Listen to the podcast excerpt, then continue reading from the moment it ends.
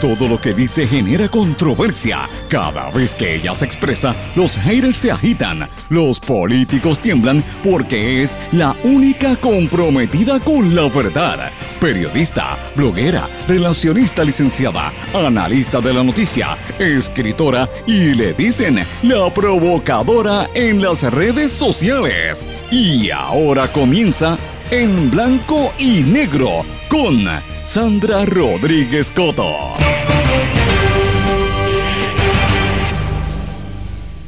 Patética elección popular. El PPD ha perdido sobre el 40% de sus electores y vengo con el análisis. Bienvenidos a su programa en blanco y negro con Sandra para hoy lunes 8 de mayo de 2023. Les saluda Sandra Rodríguez Coto. Un arroz con pollo el Partido Popular lució patético al anunciar que no sabían quién ganaba. Los seguidores de Luis Javier Hernández irrumpieron al comisionado Luis Vega Ramos y ahora tendrán que esperar hasta el martes, mañana martes, para certificar al ganador de la elección presidencial. Solo 20 votos separan a Luis Javier Hernández y Jesús Manuel Ortiz. Lo patético es que fue una elección de tan solo 50 mil electores. Es evidente que el Partido Popular no está listo para las elecciones del 2024. Y si el PPD perdió entonces, ¿quién ganó esta elección especial. No fue el PNP, ni fue la alianza del PIB Victoria Ciudadana, ni fue el proyecto Dignidad. Ganaron los medios corporativos que trataron de revivir el muerto. Ganaron en crear unas audiencias o un interés en una elección que francamente no movió a nadie. Bueno, pero si uno analiza eso, realmente esa victoria de los medios es rara. Ganaron en auspiciadores y publicidad, pero francamente demostraron que no mueven gente, porque si con tanto despliegue de programas de radio, de televisión, sondeos y debates, solo movieron menos de 50 mil personas, pues ahí usted ve el impacto de estos medios tradicionales. El jefe de la policía niega que haya una ola criminal y yo digo que no la hay. Lo que nos pasó por encima es un tsunami de tantos asesinatos. Los turistas asesinados en San Juan este fin de semana corroboran lo que venimos denunciando consistentemente en blanco y negro con Sandra desde enero y las autoridades no hacían caso. El caos criminal que arropa San Juan tiene múltiples factores. El alcalde tiene que tomar acción, pero empieza por la incapacidad de la policía. Ahora todos los sectores, incluyendo el comercial y el turismo, están preocupados por la actividad criminal, pero no controlan el tipo de visitante que viene.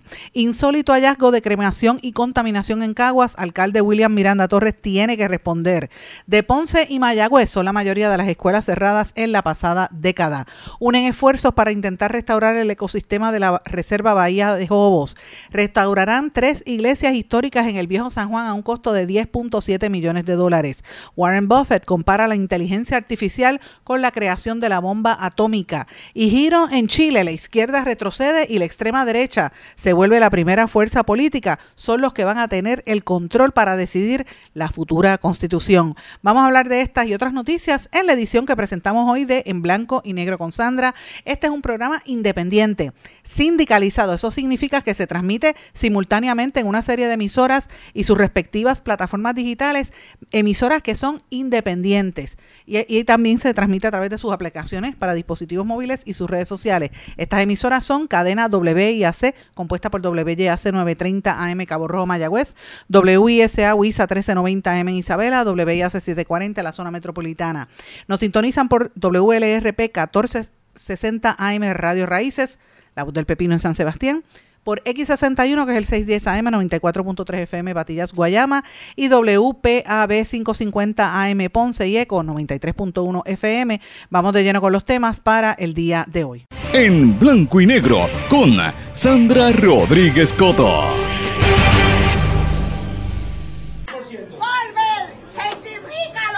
Jesús Manuel Ortiz, 25.376 para por escucharlo. Jesús Manuel, 25.356, 45.59. Evidentemente, la diferencia son 20 votos.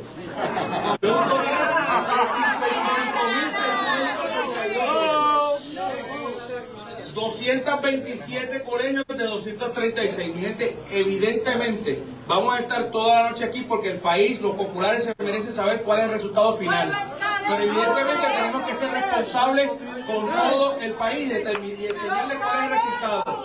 Con este resultado, con 20 votos por encima, y habiendo 829 votos añadidos a mano, evidentemente vamos a ir a un escrutinio que probablemente habrá un recuento. El compromiso de la oficina del comisionado electoral es que hoy, a la hora que sea, vamos a emitir todos y cada uno de los votos con todos y cada uno de los colegios emitidos. Pero a esta hora, a este momento, esos son los votos recibidos. Dímelo bien, dímelo bien. Las actas.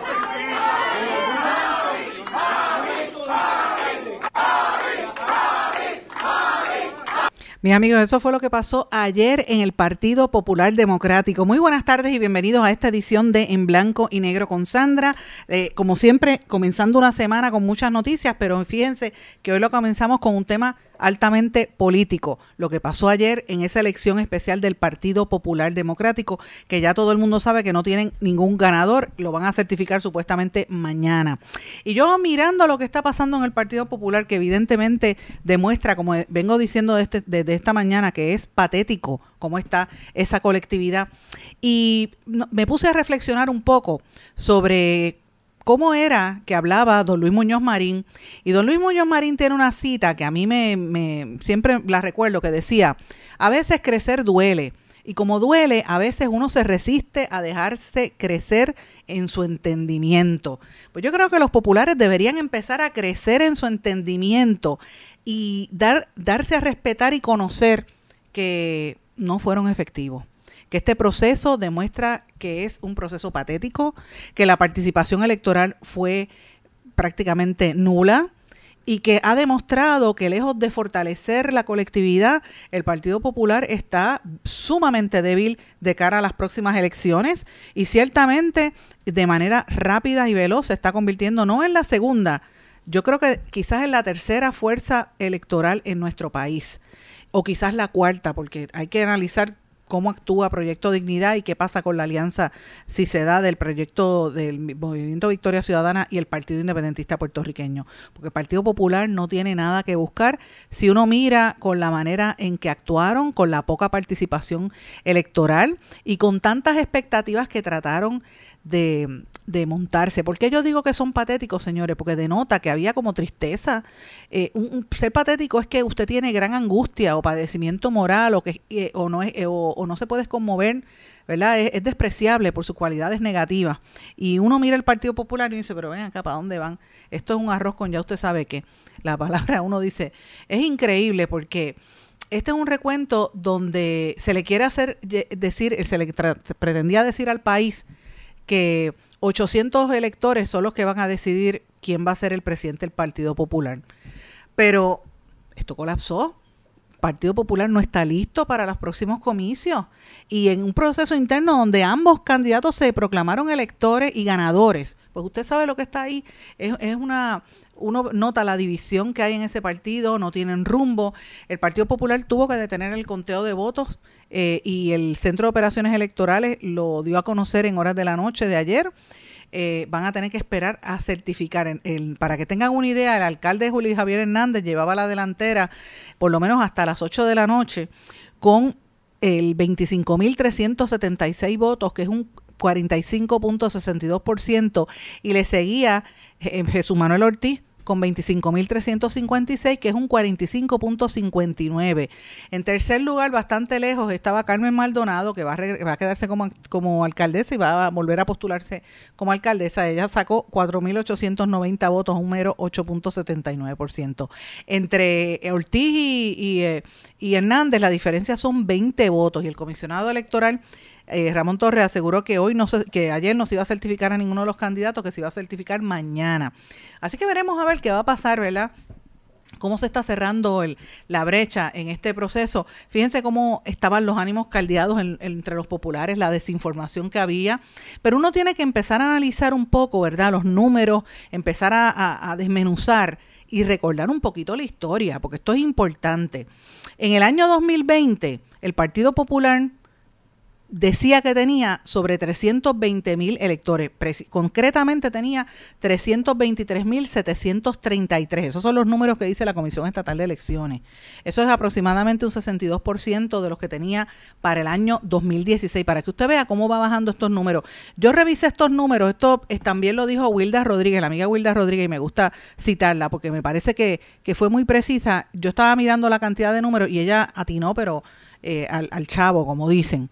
O sea, fíjense cómo venía bajando el Partido Popular Democrático. En el 2016 sacó 525.582 votos. 525.000 en el 2016. En el 2020, 323.733. O sea, se dividió. Eh, eso era prácticamente un 62% de lo que había sacado en el 2016. O sea, en, esta, en, en un cuatrienio, tan solo en un cuatrienio, los populares perdieron el 38% de sus electores. Cuando uno analiza con cuánto se ganó la elección cuando Sila Calderón fue electa en las elecciones del 2020, que tenía casi un millón de electores, 946.133, ahí que está, está viendo cómo el Partido Popular ya no tiene la fuerza que tenía antes.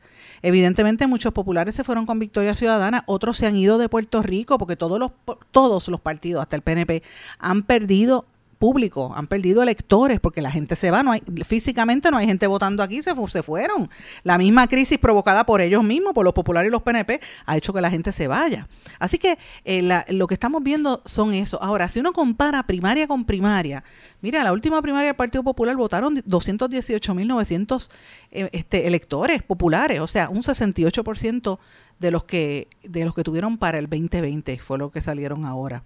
Obviamente, la candidatura a la gobernación que fue la primaria anterior, generaba más interés que ahora y ahora pues la gente no tenía mucho ánimo de ir, la gente no se quiere calentar ya con los partidos políticos, ya tú no puedes coordinar mítines como, ah, como dicen los líderes porque la gente no va, la gente, a menos que tú no seas un empleado público, que por cierto hoy, sin comillas, está diciendo Luisa García Pelati que, la, que los empleados, los, los empleos en el sector del gobierno han crecido como nunca en una década, es la, en esta década el año que más han crecido los empleos en el gobierno. ¿Qué significa esto? Que están atornillando gente para generarse votos. Así que eh, eh, esto es importante decirlo porque eh, se supone que uno esperaría que hubiese muchos populares activos para buscar, ¿verdad?, votar en esa primaria, si de verdad había interés o hay interés en ganar la elección. Pero fue de verdad bien escasa la participación, fue pobre. y en el, en el 2020 el candidato a la gobernación popular obtuvo 487 eh, 407.817 votos. En la primera en la primaria de ese año participaron 96.112 electores. Apenas ayer tuvieron escasamente 50.000. Así que lo que tenemos que ver es que no hay un entusiasmo, no hay una fortaleza y esto denota que la participación pues va para abajo y el Partido Popular tiene que buscar cuál es su propósito, cuál es su norte, cuál es la alternativa. Pero con el liderato del Partido Popular de los últimos años, francamente, mire, eh, esos son caciques en ciertos alcaldes, en, ciertos ¿verdad? poltronas municipales, pero deja de, deja de pensar a nivel eh, de la isla, tú no ves un liderato fuerte. Es más, ni el hijo, el nieto de de, de, Hernández Colón que están tratando de revivirlo, un muchacho que no, no tiene trayectoria política, más allá de ser nieto de, ¿sabes? Pues tampoco. O ese muchacho, uno dice, pero bendito sea Dios, ¿qué es lo que está pasando en el Partido Popular? No hay alternativa. Entonces uno tiene que ponerse a pensar también, eh, ¿verdad? ¿Quién ganó? ¿Quién ganó? Porque si todavía no se sabe físicamente quién fue el que ganó, ¿Quién estaba detrás de que se diera esta elección? Pues mire, los medios corporativos, ciertas cadenas de radio y principalmente los canales de televisión y los periódicos que estuvieron dándole a la matraca mañana, tarde y noche, mañana, tarde y noche, porque es más rápido y más fácil cubrir el dime que tú dijiste, dame el comunicado, déjame poner tus reacciones y provocar una, una movilización ficticia. No había las condiciones para que la gente fuera a votar. ¿Ok? Eso es la realidad. Ahora, si movilizaron y tanto que los, los, los, canales de televisión hicieron coberturas especiales, tenían foros todos los días con los candidatos, hicieron debates para una elección especial, hasta debates hicieron, encuestas, sondeos y mire lo que fueron 50 mil personas a votar. ¿Qué quiere decir esto? Pues mira, los medios comerciales ganaron porque le decían a sus anunciantes, nos están viendo, y los anunciantes venían y le pautaban sus anuncios, pero la realidad es que era una falsa, porque quizás lo estaban viendo, pero eso no quiere decir que se movieron porque evidentemente los números lo dicen, la gente no se movió a votar. Así que no fueron efectivos los medios comerciales. Y eso le tiene que poner a pensar a la gente y sobre todo a las corporaciones que anuncian, de verdad cuál es la efectividad de su espacio, de su pauta, porque tú dices, bueno, este, si los canales principales hicieron tanto esfuerzo y nada más fueron 50 mil, pues, pues no tienen una, no tienen, no movilizan más. Más gente fue al Festival de Claridad, que fue este fin de semana, que por cierto estuvo muy bueno. Yo estuve allí el, el sábado, estuve casi todo el día del sábado, ya por la noche me tuve que retirar. Quería ir a una exhibición de arte buenísima, pero no me dio tiempo a llegar porque estaba un poco cansada, pero estuvo bien bueno, transmitimos, hicimos una transmisión especial para el Post Antillano, presenté el libro y compartí con mucha gente que me encontré allí, eh, artesanos sobre todo, muchos artistas también que con los que tuve la oportunidad de hablar. Eh, y, de verdad y de gustar. La comida estaba cara porque había mucha muchas bebidas más que más que nada las bebidas. Yo me tomé una, una piña colada en 8 pesos imagínate.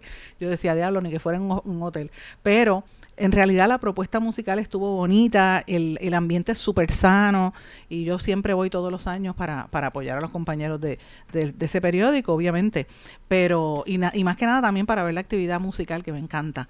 Pero yo decía, más gente hay allí que en la elección del Partido Popular, esa es la realidad. Ahora, que eso se traduzca en votos en las elecciones, vamos a ver.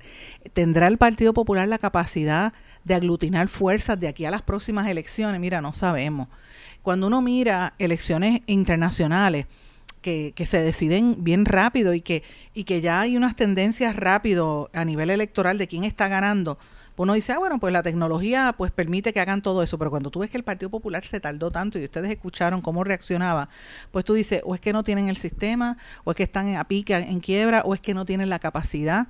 Así que, francamente, lejos de ayudarlos a presentar una unidad o una, un partido fuerte, todo lo contrario, para mí demostraron que están en un estado de confusión, que no saben ni la bola ni la hora que tienen y está, si sigue así el Partido Popular lo veo bien, bien difícil.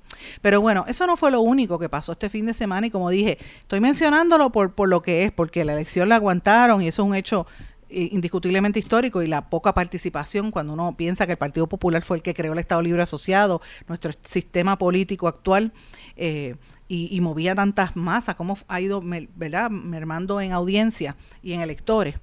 Pero ese no fue el único tema, señores. Yo quiero mencionar aquí que han habido otros temas que son sumamente importantes y tiene que ver específicamente con la situación de la criminalidad en Puerto Rico. Los que siguen este programa saben que estamos en récord diciéndolo y denunciándolo desde enero. Nosotros hemos traído aquí líderes comunitarios, hemos cubierto lo que pasó en el parquecito Borinquen, sacamos aquí por primera vez lo que pasaba en, el parque Luis Muñoz eh, Rivera.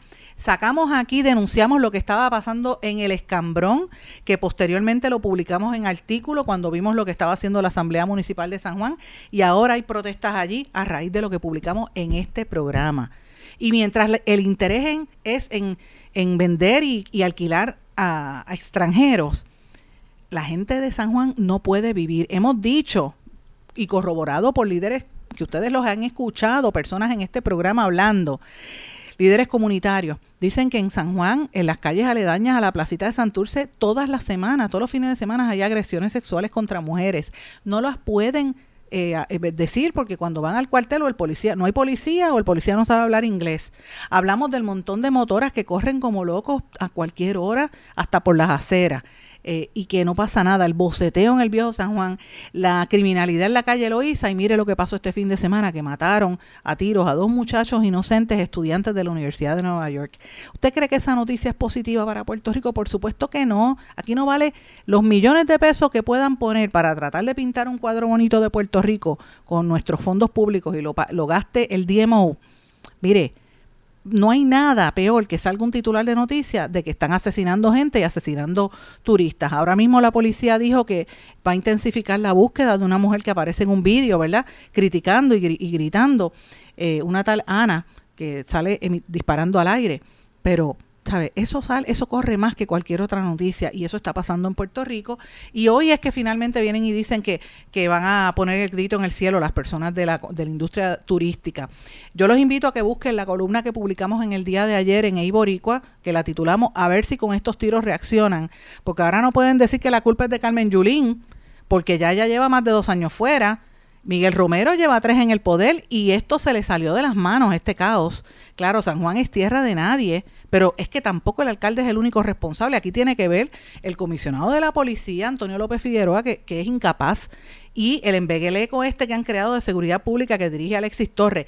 Ambos están más pendientes a apelar la decisión del juez federal, en nuestro caso que llevó la ACLU, para, ellos lo que quieren es criminalizar la expresión pública y a los periodistas y este perseguir y arrestar a los manifestantes en vez de trabajar para los que les pagan, que es combatir el crimen. Pero ellos no son los únicos. ¿Dónde está el monitor federal de la policía? Ahora le acaban de nombrar un síndico para velar las finanzas en San Juan, en, eh, allá en, la policía, y ellos no dicen nada. O sea, es evidente el caos que hay en la fuerza policíaca, por eso es que no tienen, no, no hay capacidad. Y el, el, el gobernador le sigue dando foro, Alexis Torres, y él habla de, de mis muchachos, mis, mis, policías y sus policías, cuando la gente va a pedir, mire, de una, un patrullaje no hay, cuando van a poner una querella no las ponen porque solamente hay uno. Y hay asaltos todos los días en el condado, en Miramar, en la calle Loíza es tierra de nadie con el boceteo y el montón de, de, problemas que hay allí. Es más, yo quiero que ustedes escuchen a una líder comunitaria, una persona que estuvo en, en la calle Loíza protestando la, en la marcha que hubo recientemente, pero que se ha mantenido, ¿verdad? todo el tiempo reaccionando a toda esta crisis tan terrible que está sucediendo en, en, en, esto de del área de San Juan. Escuchen esto. Esta señora reside en la comunidad cercana al barrio Machuchal, allí en la calle Loíza. Yo soy Sonia Palacios, resido en esta comunidad. El problema lo tenemos todos los días, no es solamente los fines de semana.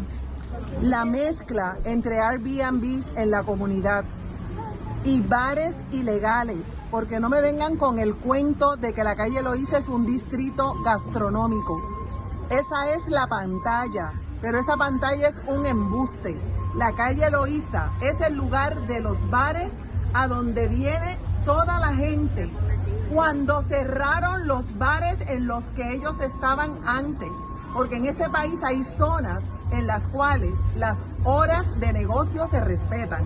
¿Por qué no se respetan en la calle Loíza?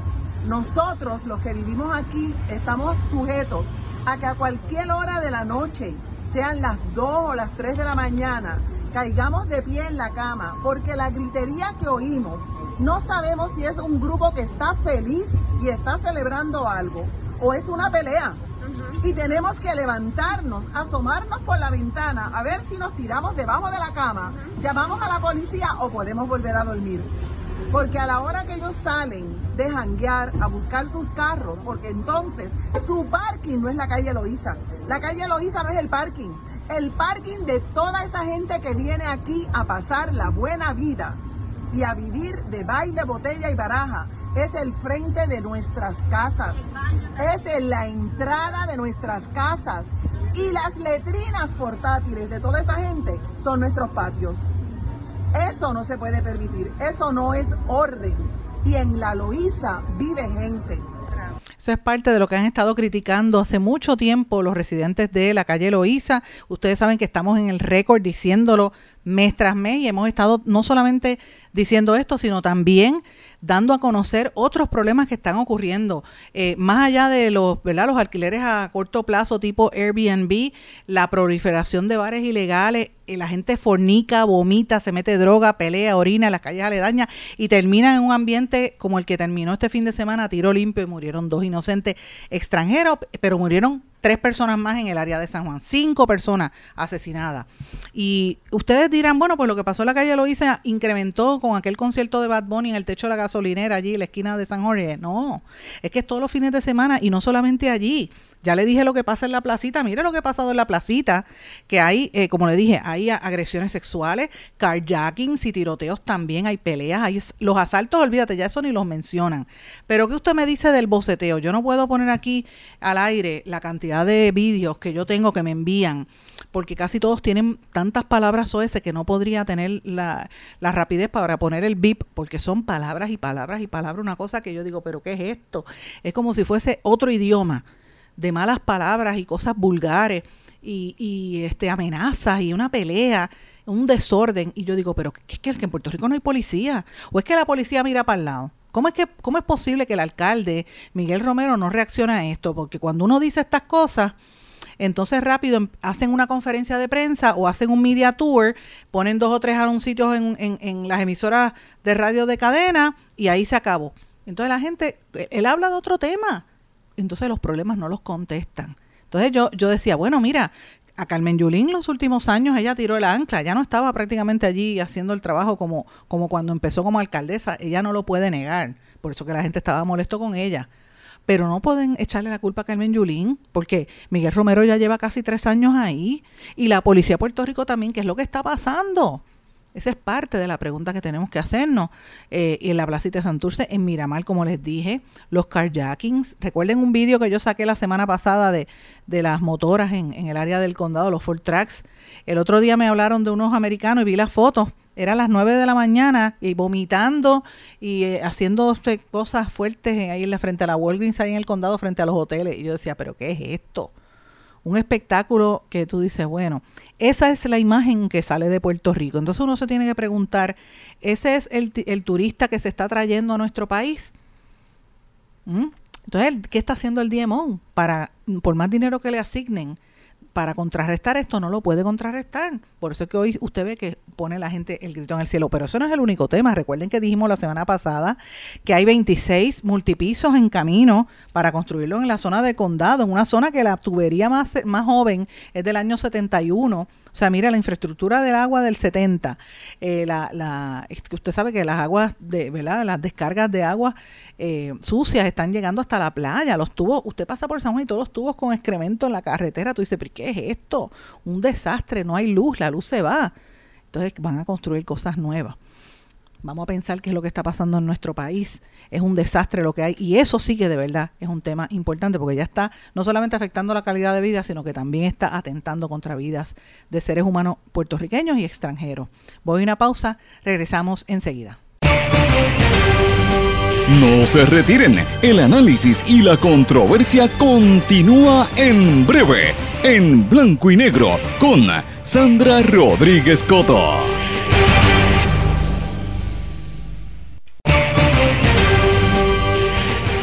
Ya regresamos con el programa de la verdad, en blanco y negro, con Sandra Rodríguez Coto.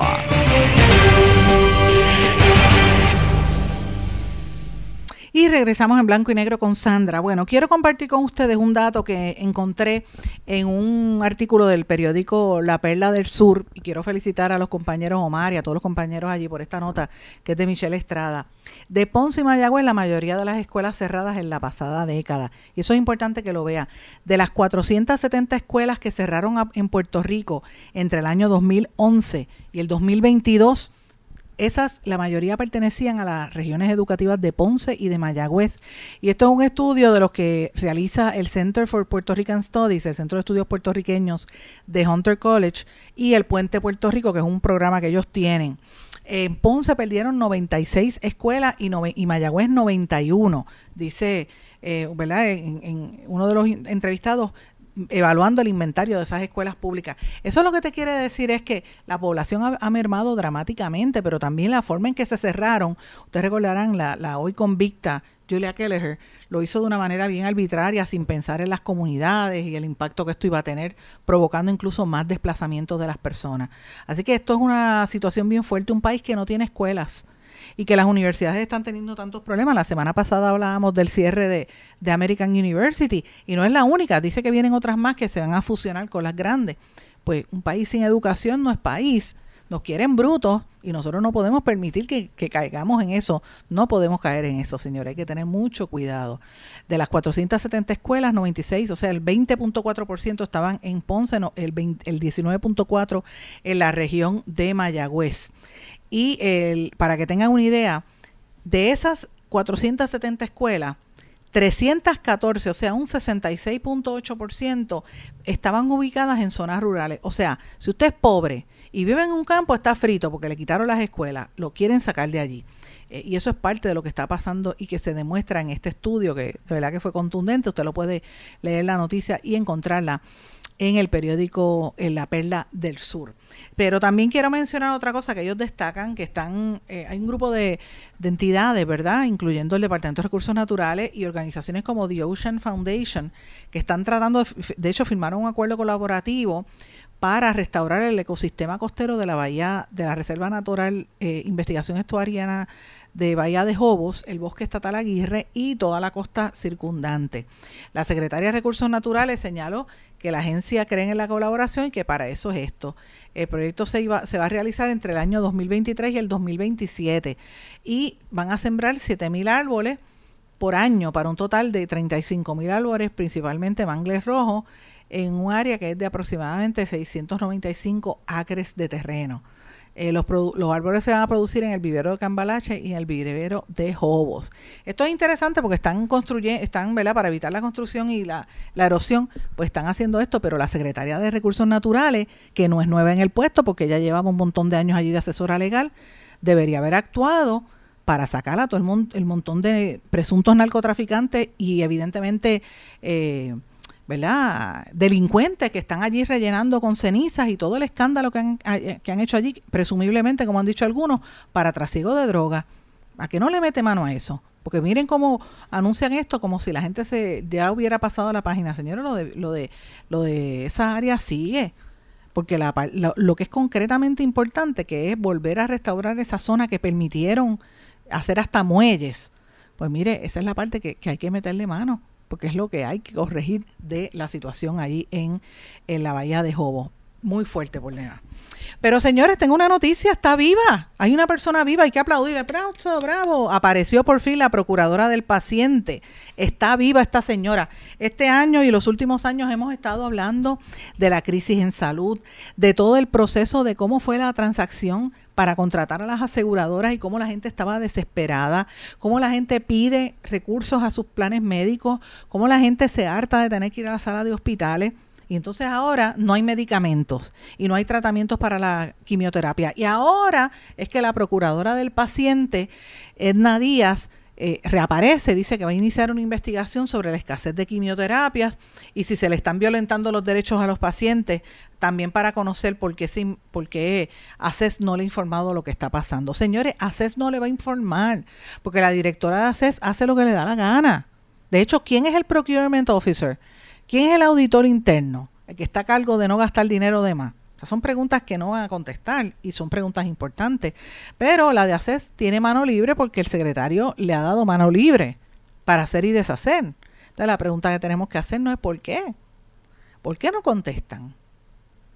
¿Y, qué es lo que ellos están tratando de, de, que no se sepa? Mire, aquí hay un problema con las quimioterapias, por eso es que ahora la procuradora del paciente tiene que brincar, pero esa queja, usted sabe que la hemos dicho, y de hecho dijimos también eh, la semana pasada, lo reitero hoy, que las autoridades federales anunciaron que están investigando el fraude de Medicare en Puerto Rico. Así que prepárese que por ahí vienen unos tiros. Así que hay que ver qué está pasando con, con, ellos, con el Departamento de Salud, pero más que nada con ACES, la Administración de Seguros de Salud, que es la que destina fondos para estos casos importante por demás. Pero bueno, esos no son los únicos temas. Quería también traerle un tema que a mí me pareció importante, algo insólito un hallazgo de cremación y contaminación en Caguas. Y el alcalde William Miranda Torres tiene que responder, y esto eh, lo trae la agencia F, el compañero Jaime Torres Torres y esta servidora. Eh, importante, ¿qué es lo que está pasando en Caguas que no acaban de decir, eh, ¿verdad? Este, con, ¿Dónde está, dónde está el ¿De qué se trata lo que yo le voy a decir de eh, Caguas? No, no voy a hablar de los casos de acoso laboral y hostigamiento que hay en Caguas. Eso viene, eso viene y esas investigaciones vienen y justicia le va a meter mano. Eh, y de hecho, las acusaciones al que era presidente de la Asamblea Municipal, también ese caso está bien adelantado. Yo no voy a hablar de eso ahora, voy a hablar de otra cosa. Voy a hablar de lo que parece un ranchón o una planta de despacho de gas, pero es un crematorio que opera a pasos de comunidades residenciales y centros comerciales. Hay una, una serie de denuncias de un grupo que, tiene una página que se llama Dile No al Crematorio en Puerto Rico y denuncia la operación de un negocio de incineración de cadáveres supuestamente relacionado a los dueños de la Corporación del Monte Calvario en Caguas.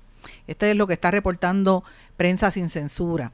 Hay una fuente que están diciendo que lograron al lugar y, donde operaba eh, comercialmente hace un tiempo Walmart, en las afueras de Caguas hacia Gurabo, y en las imágenes que se han compartido se ve unos cadáveres, o lo que parece ser unos cadáveres, eh, en el piso tirado y puestos sobre una silla como si fueran a quemarlos. Los portavoces de Dile No al crematorio no duden que la familia Jalais Borges tenga los permisos al día, ¿verdad? Pero hay que ver qué sucede con ellos. Y estas son las personas que se han, se han anunciado que tienen vínculos con ese negocio fatulo. La pregunta es, ¿cómo es que el alcalde de Caguas permite que haya un incinerador tan cerca de, de áreas residenciales? Se supone que esas cosas las hagan a nivel ¿verdad? Este, cuando son corporativos o industriales, y ahí se hace en un sitio alejado a, la, a las principales vías. De hecho, en Caguas hay, hay unos cerca de, de varios, el crematorio Celestium, no, eso es en Carolina, perdón, acá en Carolina, y está distante de donde hay casa. Pero ¿cómo es, que, cómo es posible que esto lo permitan en el área de, eh, ¿verdad? de San Juan? Esto es una barbaridad. Pero es algo de lo que también quería mencionarles que está sucediendo en Puerto Rico. Esto es, uno dice, Dios mío, una de cal y otra de arena, todo el tiempo hay noticias negativas, pero es que eh, es como si el país estuviese colapsando, entonces está todo el mundo velando la guira a ver por dónde dan el tumbe. Y entonces, pues, así el, el país no puede echar hacia adelante, no se gobierna. Pero hay cosas algunas que son positivas. Acaban de anunciar que la Catedral de San Juan Bautista, la Catedral en San Juan, la Iglesia Santa Ana y la Capilla del Santo Cristo de la Salud del Viejo San Juan van a ser restauradas con cerca de 10.7 millones de dólares provenientes de FEMA. Esto es importante porque son edificios que pertenecen al Registro Nacional de Propiedades Históricas cuyo valor es incalculable y después del paso del huracán María tuvieron algunos problemas. Yo de hecho estuve en la catedral el otro día en, una, en un tour viendo las estructuras de la catedral interna y fuimos a las partes que no son accesibles al público y la, la vi bien desmejorada comparada como yo la había visto la última vez que entré a esa zona, que es una zona eh, exclusiva, que no dejan entrar a todo el mundo. Cuando uno sale a, la iglesia y mira el techo, ya están empezando a caerse pedazos de la pintura y todo eso tiene que ver con, pues, con el área donde están, que está cerca de, del agua, ¿verdad?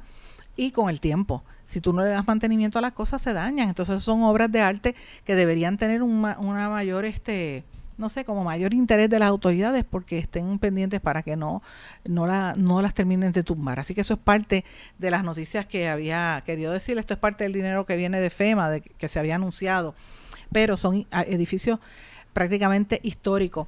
Para que usted tenga una idea, la, la, oficina de, este, según el historiador José Marul del Río, de la Oficina Estatal de Conservación Histórica, la iglesia Santa Ana albergó en cierta época cinco obras en óvalo con santos de la Orden de la Merced que, fueron creadas por el pintor puertorriqueño José Campeche.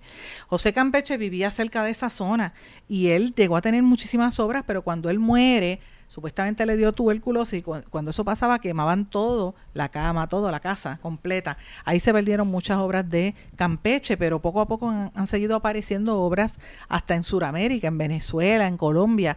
Han aparecido obras de este pintor que, que, estaba en esa época. Esas son cosas que tenemos que aprender sobre nuestro país.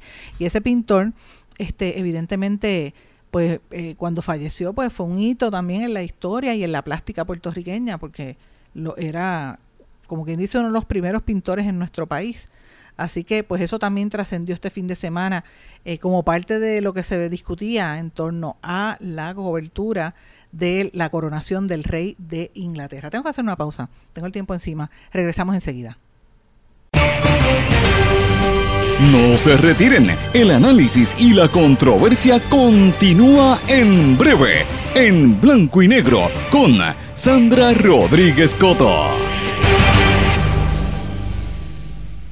En mi pueblo se chinchorrea bien duro. Aquí me cubre mi plan médico y en tu pueblo también. En mi pueblo es donde tenemos las mejores vistas. Aquí cubre mi plan médico y en el tuyo también. En mi pueblo se goza de verdad. Aquí me cubre mi plan. Y en tu pueblo también. Plan de salud Menonita. En todo Puerto Rico. El plan médico que te cubre con una extensa red de médicos, especialistas y laboratorios. Además, te cubre en el hospital de tu preferencia en cualquier lugar de Puerto Rico. Plan de salud Menonita. Quites el dolor de cabeza con sus obligaciones de contabilidad con los servicios que presta Villalba y Villalba Company. Directo, personal y con sensibilidad humana. Lo que se busca en un verdadero asesor de contabilidad para todo tipo de servicio de contabilidad, pago de IBU, pago de nómina, informes trimestrales y anuales y otros. Ofrecen servicio directo personalizado. Villalba y Villalba Company. Para orientaciones, su teléfono el 939-336-5774. 939-336-5774. Y ya regresamos con el programa de la verdad en blanco y negro con Sandra Rodríguez Coto. Y regresamos a esta parte final de En Blanco y Negro con Sandra. Bueno, vamos a dejar un poco las noticias locales porque ya usted sabe lo que está aconteciendo.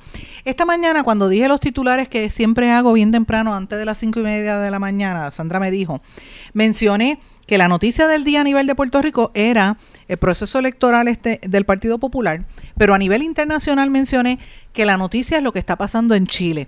¿Y qué está pasando en Chile, mis amigos? Pues yo quiero traer esto un poquito a colación porque tiene que ver con lo que está pasando en todos los países de este hemisferio, incluyendo los Estados Unidos, que están profundamente polarizados.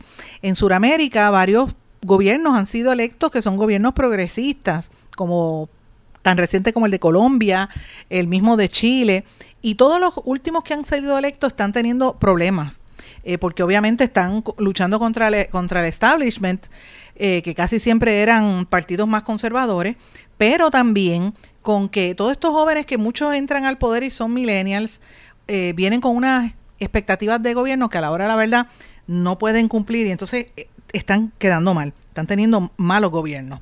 Y eso es lo que está pasando en Chile. Con el 99% de los votos escrutados esta mañana, ya la extrema derecha fue la que ganó la elección y va a redactar la nueva constitución chilena. O sea, en otras palabras, ya se sabe que los que van a mandar son los republicanos, que son partidos republicanos que son los más conservadores de Chile, eh, la, ultra, la ultraderecha. Eso es bien fuerte. Arrasa con las constituyentes chilenas con casi el 49%, 46% de los votos del 50% escrutados. Boric reaccionó diciendo que pidiendo a la, a la, ultraderecha que actúen con sabiduría y templanza y dice quiero invitar al Partido Republicano a no cometer el mismo error que cometimos nosotros y admite que tuvo, ¿verdad? Es como un mea culpa lo que él dice tuvo problemas. Y evidentemente, pues esto es el Partido Republicano, que es el de extrema derecha, recibió casi la mayoría de los votos. Chile Seguro, que es de la derecha tradicional, y el Partido de la Gente centro derecha, tuvieron un 21.7% y un 5.48% de los votantes.